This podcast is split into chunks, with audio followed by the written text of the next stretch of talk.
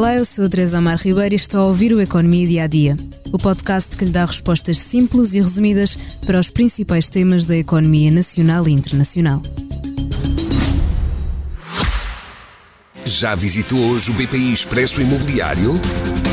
Agora pode calcular o valor da sua propriedade e guardar a documentação da sua casa e do recheio numa nova área pessoal única no mercado.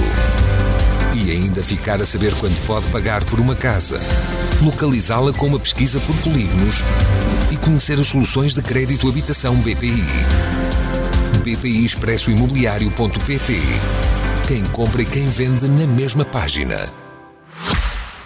O motor da Auto Europa voltou a funcionar, mas a meio gás. A Auto Europa, a fábrica portuguesa do grupo Volkswagen, fechou no início de setembro e esta segunda-feira, passado menos de um mês, retoma os trabalhos, mas de forma parcial. Vai funcionar três dias por semana. Vamos primeiro recuar um pouco para lhe explicar porque é que a fábrica fechou. O Volkswagen T-Roc, o modelo produzido nesta fábrica em Palmela, tem um conjunto diversificado de fornecedores, mas o motor conta com uma peça que até agosto era fornecida exclusivamente por uma fábrica na Eslovénia, que foi inundada no início de agosto, depois das fortes chuvas que assolaram o país. Sem essa peça, a Auto Europa teve de parar a produção do T-Rock. A perspectiva inicial era que a fábrica tivesse as portas fechadas por nove semanas, mas passado menos de um mês, volta a abrir. Para já, os profissionais voltam a trabalhar três dias por semana e assim que a cadeia de abastecimento estiver restabelecida, voltam aos habituais cinco dias por semana.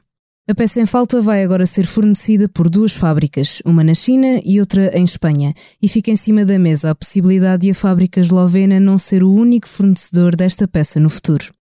Certo é que não vai ser cumprido o objetivo inicial da empresa, que apontava para a produção de 235 mil unidades este ano, que seria um recorde na produção deste bem-sucedido modelo.